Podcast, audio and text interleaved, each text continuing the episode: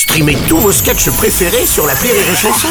Des milliers de sketchs en streaming, sans limite, gratuitement, sur les nombreuses radios digitales Rire et Chanson. La minute non éducative d'Élodie Pour sur Rire Chanson. Chère Elodie, hier j'étais angoissée parce que je devais aller chez le dentiste. Maman, elle dit à toutes ses copines qu'elle aime bien ce dentiste parce qu'il est sympa. Mais moi, je trouve pas ça sympa de mettre des instruments de bricolage dans la bouche des gens et de leur faire des piqûres dans les gencives. piquer un peu. Je trouve même qu'il faut être un sacré psychopathe pour choisir un métier pareil. Est-ce que les gens qui deviennent dentistes, ils voulaient vraiment faire ça quand ils étaient petits Moi, quand je serai grande, je serai dentiste. Ou est-ce que c'est des gens qui ont eu une enfance difficile et que du coup ils veulent se venger sur les autres gens Cher Carrie, sache tout d'abord qu'il est inutile d'avoir une dent contre les dentistes. Ils en ont des tiroirs entiers, tu fais pas le poids.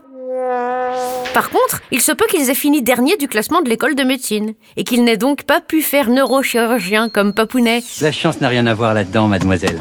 Juste le talent. ou chirurgien comme Mamounette. Et encore, ils auraient pu finir proctologue ou gynécologue ou même pire, expert comptable. Les dentistes savent très bien qu'ils font peur aux gens. C'est pour ça qu'ils donnent des noms mignons à leurs instruments de torture comme la fraise par exemple. C'est pour rassurer, comme si les CRS appelaient leurs matraques les bâtons de réglisse ou leurs tasers des guili Rassure-toi, Carrie, quand tu seras grande, tu auras moins peur des dentistes. Ce qui te fera hurler, par contre, c'est la facture. Allez, bonne journée, Carrie. Merci à toi, Elodie chanson